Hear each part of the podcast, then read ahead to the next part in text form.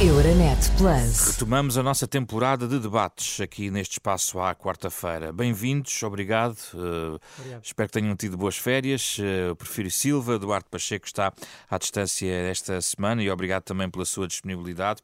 Vamos começar pelas questões nacionais e em cima da mesa, obviamente, é o tema que os portugueses têm vindo a discutir, até a fazer certamente contas ao seu orçamento familiar. Uh, diz respeito a este pacote de medidas de apoio às famílias anunciado pelo Primeiro-Ministro e detalhado por diversos ministros numa conferência de imprensa esta uh, terça-feira. Gostaria de me centrar na questão das pensões, que tem sido mais debatida, mas em termos globais também vale a pena olhar para o conjunto das medidas que aqui foram uh, apresentadas uh, pelo Governo. Eduardo Pacheco, começa por si, o Ministro das Finanças diz que este pacote é eficaz, é um plano abrangente nas soluções e é também prudente. Faz o mesmo diagnóstico? Em primeiro lugar, eh, muito obrigado pelo convite, uma boa tarde a todos, também ao deputado Porfírio Silva e a todos aqueles que nos estão a acompanhar. Uh, ora bem, este não é um pacote, este é um pacotinho, isto é uma, uma simulação uh, de, de, de, ajuda às famílias e às empresas. Em primeiro lugar, porque o, o valor global fica muito aquém daquilo que é o acréscimo de receita face a que o próprio governo previa devido à inflação. Como há mais inflação, as pessoas, os preços são mais caros, as pessoas pagam mais IVA, como algumas empresas têm lucros uh, que não estavam à espera, uh, nomeadamente relacionados com a energia, vão pagar uh, mais, mais impostos também, e, e este acréscimo de, de, receita é muito superior, é muito superior, mais do dobro do que aquilo que o governo prevê disponibilizar com este pacotinho de ajuda. E em segundo lugar, porque a grande parte das medidas são uh, areia para os olhos das pessoas. E, portanto, em todas as perspectivas. Uh, repare, vamos descer o IVA da eletricidade e as pessoas pensam, olha, excelente, vou pagar muito menos. Depois constata-se que é só na componente que hoje estava tributada a 13% e que é uma componente claramente residual na fatura que a generalidade das pessoas pagam. E, portanto, novamente, é vender uma coisa que não corresponde depois à realidade.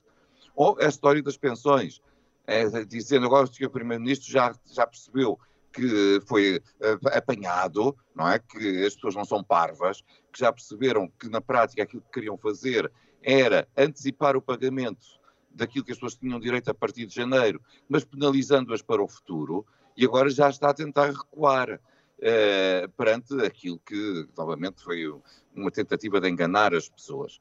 Ora bem, isto é aquilo que tem sido típico do, do governo.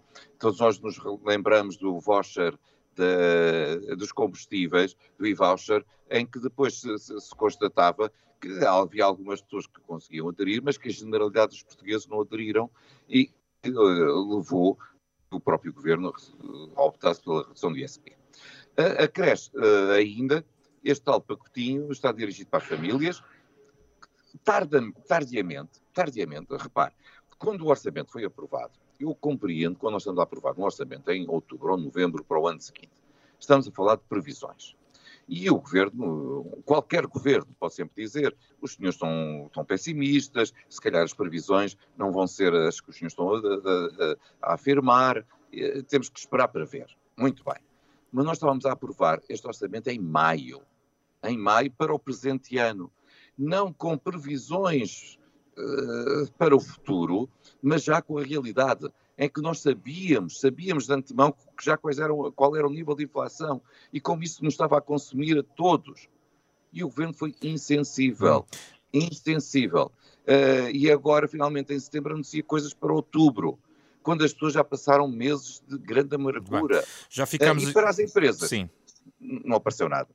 Já, vol a aguardar. já voltamos até para falar um pouco mais sobre a questão das pensões. Prefiro Silva, é a sua vez de falar sobre este eh, pacote de medidas, uh, a questão do volume, que foi aqui levantada por Eduardo Pacheco, e também o timing. Uh, também alguns analistas uh, diziam que talvez pudesse ter sido enfim, ativado mais cedo. Qual é a sua perspectiva? Obrigado, boa tarde a todos. Cumprimento também o meu colega deputado Duarte Pacheco, embora à distância, é com muito gosto que temos aqui este, que tenha este debate consigo também. Bom, um, o, o, a reação do PSD desde o primeiro momento foi uma, a, este, a, este, a este programa Famílias Primeiro e foi desde logo dito que este programa era só para as famílias, que a questão das empresas virá num, num programa a seguir, eh, a reação do PSD foi bastante destemperada e bastante extremada. E o deputado Duarte Pacheco volta a esse tom destemperado. Mas percebe-se, quando uh, o PSD apresentou um programa aos bochechos, que foi apresentando, foi corrigindo e apresentou um programa que começou por ser mil milhões e depois foi corrigido e já era 1.500 milhões. E depois, finalmente, veio um programa do governo que é, nesta componente, 2.700 milhões e somado às, às outras componentes anteriores, já ultrapassa os 4 mil milhões. Percebe-se que o PSD, um partido da oposição que nem a pedir sabe pedir, porque propõe menos daquilo que o próprio governo está a fazer, depois tem que dizer qualquer coisa. E veio com esta reação um pouco, um pouco destemperada. Eh, até na crítica do tardiamente. Mas qual tardiamente? Ainda não tinha começado a guerra na Ucrânia e o governo já estava a tomar medidas concretas para contrariar o efeito do, da, da carestia de vida na, na, na vida das pessoas. a devolução é de parte do. Oh, oh, Eduardo Pacheco, cada um na sua vez, está bem? Obrigado. A devolução da parte do IVA relacionado com o ISP, ainda antes da guerra na Ucrânia, o autovoucher, a suspensão da atualização da taxa de carbono em benefício da atividade de transportes e depois, a partir de março, abril, outra vez a redução do ISP em montante equivalente à descida de 10 pontos percentuais na taxa do IVA, os apoios específicos à agricultura para compensar os aumentos dos fatores de produção, os apoios específicos ao setor dos transportes, tanto ao transporte de mercadorias como ao transporte de passageiros, os apoios às indústrias uh, com consumos intensivos de gás, os apoios às famílias mais vulneráveis uh, para enfrentarem diretamente e na forma que achassem possível uh, o aumento da carestia de vida. No fim de junho, o esforço já era superior a 1.682 milhões de euros. Quer dizer, em junho, aquilo que o governo já tinha implementado apenas em resposta à, à, questão da inflação já era mais do que o programa que o PSD veio Portanto, propor. não agora. aceita a ideia de um volume uh, insuficiente não, de apoio? Não, não. Uh, uh, além do mais, há uma coisa. O, o país não pode, mesmo que queira, gastar mais do que aquilo que tem.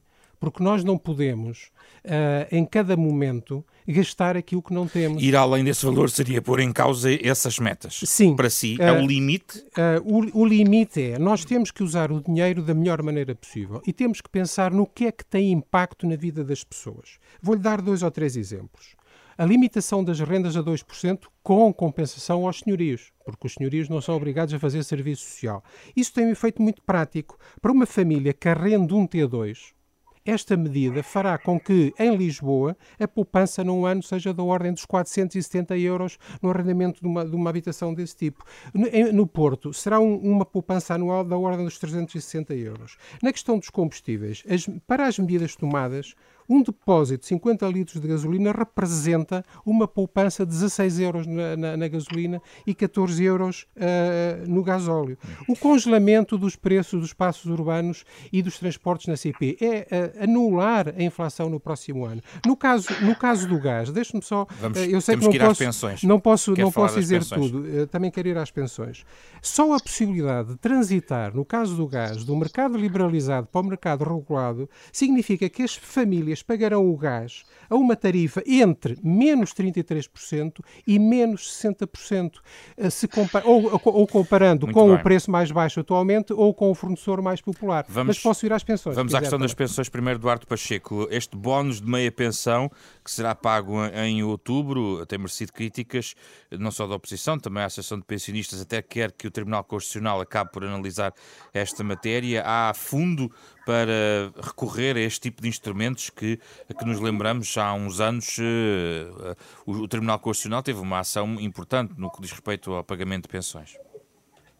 Uh, em primeiro lugar, ninguém põe em causa uh, que o país deve manter contas certas.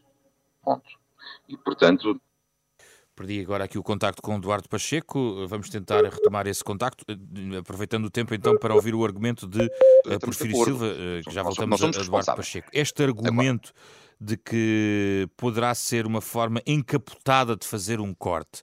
Porquê é que não faz sentido? O Primeiro-Ministro explicou isso, mas gostava de ouvir também a sua argumentação sobre isto. É, é uma questão importante. É uma, é uma questão importante uh, e uh, tenho a dizer o seguinte, basicamente. Uh, no final de 2023, cada pensionista vai receber exatamente aquilo que receberia pela, pela fórmula legal que está, uh, que está em vigor. O que é que o governo fez? Em vez de deixar a entrega aos pensionistas desse aumento para o próximo ano, decidiu antecipar uma parte, meia pensão, dentro do raciocínio. As pessoas estão a precisar agora, a inflação está agora provavelmente no, no, momentos mais complicados, as pessoas precisam estou. de dinheiro. Agora, vamos entregar agora. E, portanto, juntando aquilo que as pessoas receberão durante o ano 2023 como aumento, com, aqui, com esta meia pensão que vai ser entregue agora e que no fundo é tirada daí, uh, o valor é o mesmo. Não há nenhuma perda. O que há é a consideração de que provavelmente as pessoas precisarão do dinheiro agora e, portanto, há uma, uma, uma antecipação. Mas os pensionistas dizem que a partir de 2024 já não vão receber Era, com o valor que seria alcançado iria, iria com os 8%, parte, iria a essa parte. mas com o valor de 4%.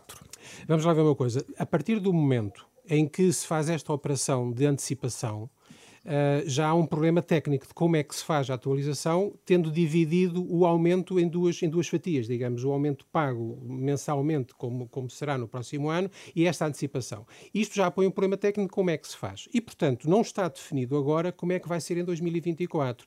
A Ministra do Trabalho e da Segurança Social já disse muito claramente, para, para definirmos como é que vamos fazer em 2024, essa tarefa foi entregue à Comissão que já estava constituída para estudar a sustentabilidade da Segurança Social e durante o ano 2023 essa Comissão terá que fazer uma proposta. Mas não podem perder esse, digamos, esse volume, não é? Há uma garantia de que não vão perder.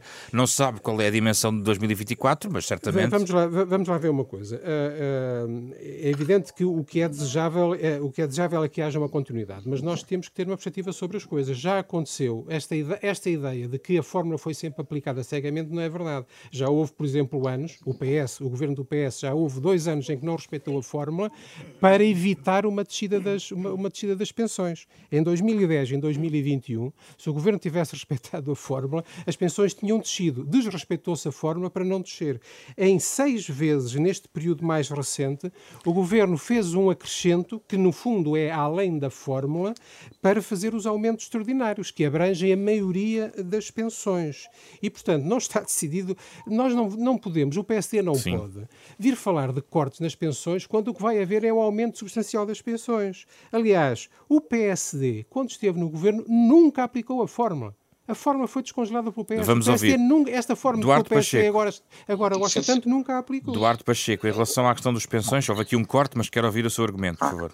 Sim, senhor. Em primeiro lugar, eu, eu estava a dizer que uh, nós entendemos que o país deve ter contas certas, uh, e, porque somos um partido responsável e porque fica bem em qualquer família, em qualquer empresa e no Estado também. Ponto. Aquilo que nós dizemos é que uh, o governo já previa uh, um aumento da receita fiscal, uh, via inflação. Esse aumento da receita fiscal é muito superior àquilo que o próprio governo previa, e, portanto, o que nós propomos é que esse parte, uma maior fatia desse acréscimo de receita, seja distribuído pelas famílias e pelas empresas. E, portanto, ninguém está a pôr aqui que o déficit seja agravado ou que a dívida seja agravada. O que nós estamos a dizer é o governo aproveita a boleia da inflação que trouxe um aumento de receita e só distribui uma pequena parte às pessoas. E essa pequena parte. Mas ajuda é, claramente os pensionistas ou não, Eduardo Pacheco? É, só distribui. Em é relação é às pensões. Em relação às pensões, claro que a antecipação é positiva e aquilo que é positivo tem que ser uh, salientado. Agora, nós já queremos é ter a certeza e, e não estamos convictos disso. Porque uma coisa foi aquilo que o Sr. Primeiro-Ministro disse há, há, dois meses atrás. Ah, como é óbvio, a, a fórmula vai ser aplicada. E agora, mesmo o Sr. Deputado Porfírio Silva diz, cuidado, já houve várias vezes em que a fórmula não foi aplicada e, portanto, nós temos que ponderar como é que a vamos fazer. Ora bem, se a fórmula não for aplicada, significa que o Governo com esta antecipação, se prepara realmente para cortar para o futuro aquilo que era a, a, aplicação da fórmula e que iria provocar maior rendimento para as pessoas. Na prática, esta antecipação não seria neutra, seria neutra, sim, face a 2023, mas vai penalizar para o futuro. Se o alerta de todos nós, e não é o PSD, é a Associação de Reformados, são os comentadores, são, eh, é, são a imprensa.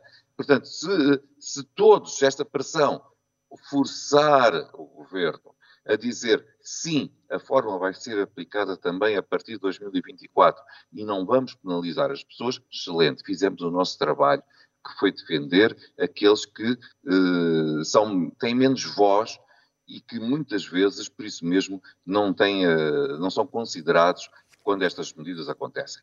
Agora, Sim. não pode ser neutra para, só para 2023. Esta antecipação, que é positiva, tem que ter repercussão direta nos anos seguintes e é isso que, que nós desejamos. Vamos ao tema europeu. Uh, Porfírio Silva, hoje, esta manhã, a Comissão Europeia apresentou medidas para ajudar as famílias e empresas na crise energética.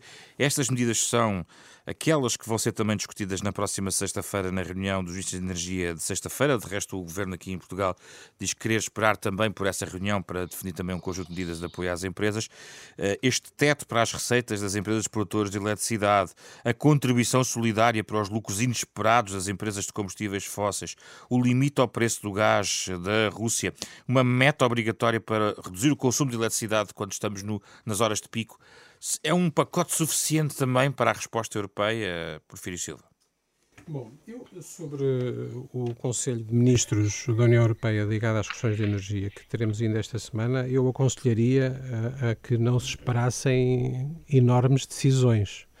Eu penso que o Conselho de Ministros está mais na fase de aprofundar a discussão e de reconhecer um pouco quais são as posições dos diferentes, dos diferentes Estados-membros do que penso que não estamos preparados para tomar uh, grandes decisões. Pode ser importante para perceber quais são as tendências, uh, porque elas não são claras ainda. E há, de facto, duas ou três questões uh, que me parecem importantes na questão de energia a nível europeu e que gostaria de, de realçar.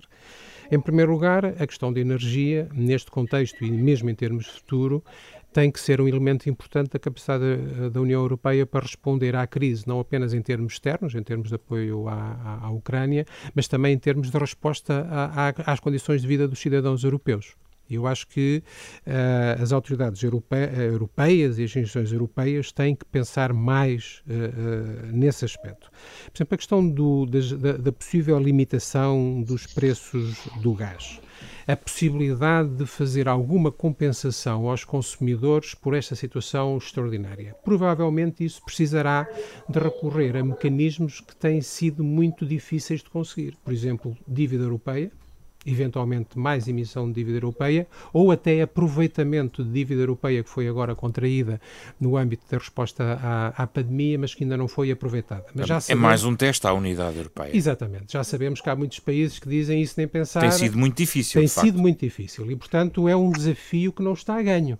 É uma, é uma luta política que não está a ganho e não vai ser resolvida neste, neste, neste Conselho de Ministros. Outra questão é a própria questão do mercado europeu uh, da energia, designadamente da, da eletricidade. Um, eu penso que as crises sucessivas vêm mostrando que a ideia de que o mercado liberalizado resolve os problemas todos, crise a crise, vem sendo demonstrado que isso não é, que isso não é verdade. Por exemplo, nós tivemos, no caso das vacinas, as compras conjuntas de vacinas, mas aí não havia um problema de mercado porque não havia vacinas. Portanto, era no fundo estar a comprar algo que ainda não estava no mercado e para o que o mercado não estava constituído. Mas no caso das energias, no caso do gás, no caso da eletricidade, no caso das renováveis, há mercado. E, portanto, como é que a União Europeia consegue ao mesmo tempo manter aqueles princípios mais liberais que no fundo regem a, a, economia de mercado, a maioria dos seus, dos, seus, dos seus participantes, dos seus agentes, como é que combina isso com a ideia de haver uma participação uh, das instituições europeias numa gestão do mercado que passasse, por exemplo... Isso é um desafio de regulação e também um déficit democrático? Uh, não creio que seja um déficit democrático. Creio que uh, há soluções que não estão experimentadas. Por exemplo, a questão das compras conjuntas. Vamos supor que os Estados-membros concordem em fazer compras conjuntas de gás. As compras conjuntas, uh, uh, compras em grande volume, são compras para o futuro, são compras com horizontes de 30, 40, 50 anos. Nós estamos, ao mesmo tempo, a tentar fazer uma transição climática. Vamos fazer contratos a 40 anos para comprar gás deixando pendentes as medidas que estamos a tentar tomar e queremos acelerar nos próximos anos para substituir uh, uh, os combustíveis fósseis pelas renováveis? Como é que fazemos? Uh, vamos fazer contratos mistos, gás, renováveis, mas isso não está experimentado. E qual era a última nota? Eu penso que tinha mais uma nota sobre este tópico. A última nota é uma das coisas, uma das coisas que, que o Isabel também mencionou e que é o próprio plano de ação para reduzir o consumo de gás. Quer dizer, sabemos que isso, a situação dos, dos diferentes Estados-membros não é a mesma. Portugal foi um dos países que sinalizou logo no princípio que não estava exatamente na mesma coesão que outros Estados-membros. Claro, depois houve uma, uma modulação da, da, da, medida para nós, para nós podermos aceitar, uh, mas vai ser. É, todas estas coisas são novas, são difíceis, tem que contar com uma certa unidade, mas também com um respeito pela diferença entre os Estados-membros, pela diferença de condições. E, portanto, eu não espero para o Conselho de Ministros desta semana nada espetacular. Uh, nada espetacular. Se conseguir avançar alguma coisa em termos de entenderem para onde, é, para onde é que se pode entender, já não será mal. Eduardo Pacheco, qual é a sua perspectiva? E uma nota também, Eduardo Pacheco esteve recentemente na Ucrânia, curiosamente, e segue muito perto este, este problema que nós temos na Europa. Uh, em primeiro lugar, eu infelizmente tenho que infelizmente porque não é uma perspectiva positiva subscrevo aquilo que disse o deputado Porfírio Silva, não estou à espera de grandes medidas e de grandes acordos no, no, neste Conselho Europeu. Em primeiro lugar, a União Europeia, de, algo que deve aprender é que nós temos que ser autossuficientes e evitar a concentração num fornecedor. O erro que se fez pela dependência de, de, dos combustíveis da, da, Rússia é algo que não se pode repetir, mas que já, já de algum modo tinha acontecido quando começou a pandemia e descobrimos que nem sequer máscaras nós estávamos a produzir na Europa e que elas tinham que vir da China e, e, e que chegaram a custar uma verdadeira fortuna. Mas mantemos esse problema, porque estamos a olhar também para o gás americano, para o gás que vem da África, não é? é portanto, temos que diversificar. E, infelizmente, as notícias desta semana e as resistências de França e do presidente Macron à construção do gasoduto que, que atravessa os Pirineus e que permita que gás venham de outras proveniências e que através de Sines uh, uh, chegue facilmente ao centro da Europa, significa que uh, alguém não está a ver ainda o, problema. E que, portanto, há aqui muito a pensar e, infelizmente, a União Europeia tem muito que, que evoluir nesta lógica. Agora, há aqui duas ou três notas que eu gostava de deixar. é que muitos destes países optaram já por redução de IVA uh, para, que o, para, IVA, para o IVA mínimo, e não numa parcela, mas na sua totalidade, para a generalidade das famílias, para as empresas uh, e para todo o tipo de fornecimento. E essa medida ainda não foi tomada pelo governo português. Isso é uma medida de Estado a Estado, digamos assim, não é? Sim, mas por isso mesmo, mas nós, as boas práticas nós devemos estar, estar disponíveis para as seguir. Uh, nós falamos do, do gás liquefeito e esquecemos de, de, de, do gás de botija, que muitas das famílias do interior de Portugal é o único que tem acesso. E, e, volto a dizer, e temos, a, temos, temos que pensar nas empresas. As, as, empresas de cerâmica, por exemplo, eu não sei como é que elas conseguem sobreviver com o preço de energia como, como, como está e, e, precisam claramente de, de, uma ajuda. Só uma nota Portanto, aqui, Eduardo Pacheco, há uma, a frente ibérica que se desenhou num destes debates este ano terá que se reinventar e, e, voltar a colocar uh, nestas discussões uh, de uma forma. Tem que ser. E de que forma, na ser. sua opinião? Tem que ser, porque não é para, para, só para nosso bem, entre aspas. É para a União Europeia, em como um todo, diversificar as entradas de combustíveis de forma generalizada e não ficar dependente de um fornecedor ou de uma região do, do, do globo. Não pode ser. E, portanto, nós temos que, que, que bater e, porventura, quando as nossas posições são fundamentais para acordo noutras áreas, fazer vingar também aquelas que são os interesses da Península Ibérica por esta via. É assim que outros fazem. Uh, quando é preciso o acordo, eles estão disponíveis a dar acordo em troca de algo. Porfírio Silva, é nós temos, temos que fazer. Um remate? Eh, eu queria pegar nisto que o deputado Eduardo Pacheco disse agora. O mecanismo ibérico uh, para hum, desacoplar o preço do gás do, do, preço da eletricidade é, aliás, um mecanismo que está a ser estudado por outros Estados-membros como uma possibilidade para, para intervir.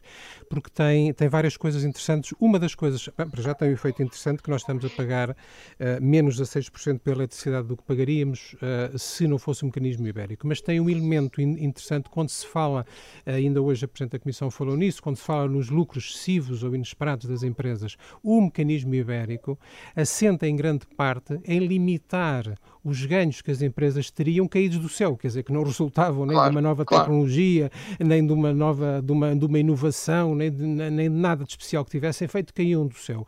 Um dos aspectos interessantes do mecanismo ibérico é que já é uma forma de dizer às empresas, calma lá, porque isto ganhar só com a desgraça dos outros não vale. Uma coisa é ganhar porque se, porque se produz, uh, porque se faz melhor, outra coisa é ganhar só porque aconteceu. Isso é, é um, mecanismo, é um mecanismo importante. Uh, e aí concordo com aquilo que disse o, o deputado uh, Duarte Pacheco, que acho que a União Europeia até pode vir a aprender alguma coisa com aquilo que Portugal e Espanha fizeram nesta, nesta medida. Agora, eu acho que há medidas que podem ser interessantes, encher o olho, mas que não resolvem problema nenhum. Por exemplo, a questão do, a questão do IVA. Uh, a Espanha reduziu o IVA do gás, mas essa medida não se traduziu realmente num benefício para as famílias tão grande como nós estamos a conseguir. As, a Espanha reduziu o IVA do gás, mas as famílias pagam em Portugal menos 40% pelo gás do que, do que pagam em Espanha, não é? E, portanto, uma coisa é fazer... Uma coisa, uma coisa... Pois, mas é que precisamente nós abrimos a possibilidade de voltar ao mercado regulado e isso vai significar um ganho enorme para as, mas, para as mas famílias. O que nós sabemos é que, infelizmente, pela a grande maioria das famílias, nomeadamente idosos, etc., não tem essa capacidade de, de, passar de um mercado para o outro, etc. E, portanto, essa possibilidade oh, existe. Oh, oh, Eduardo Mas, Pacheco, portanto... isso, é que não, isso é que não faz sentido, é, é pedir, ah. não, é, não, não tem nenhuma burocracia, não implica, não implica justificar nada, não implica nenhuma condição especial. É, nós não podemos estar a passar a imagem por razões políticas dizer às pessoas não façam porque é não. muito complicado. Não, não, para já daqui a mês, é daqui a mês e meio vai ser automático, vai ser na internet. E além de que a bilha do gás também tem o, também tem o preço temos, tabelado. Temos que fechar. Nós vimos uma frase. isso com, com o voucher de, dos combustíveis, em que, de facto, eh, foram muito poucos, eh, face à totalidade de, de utilizadores, aqueles que foram beneficiados da medida. Por isso aqueles aprendemos e fizemos novas medidas que, que as pessoas esse não é precisam fazer é nada. Esse é, esse é, o erro que não se devia repetir Esse agora. é o tema uh, que começámos e não aquele que vamos acabar. Obrigado, Porfírio Silva. Obrigado, Obrigado Pacheco, pela sua disponibilidade. Foi o Casa Comum desta semana. Euronet Plus. Milano. Zagreb. Bruxelas. Sofia. Riga. Euronet Plus, a rede europeia de rádios para compreender melhor a Europa.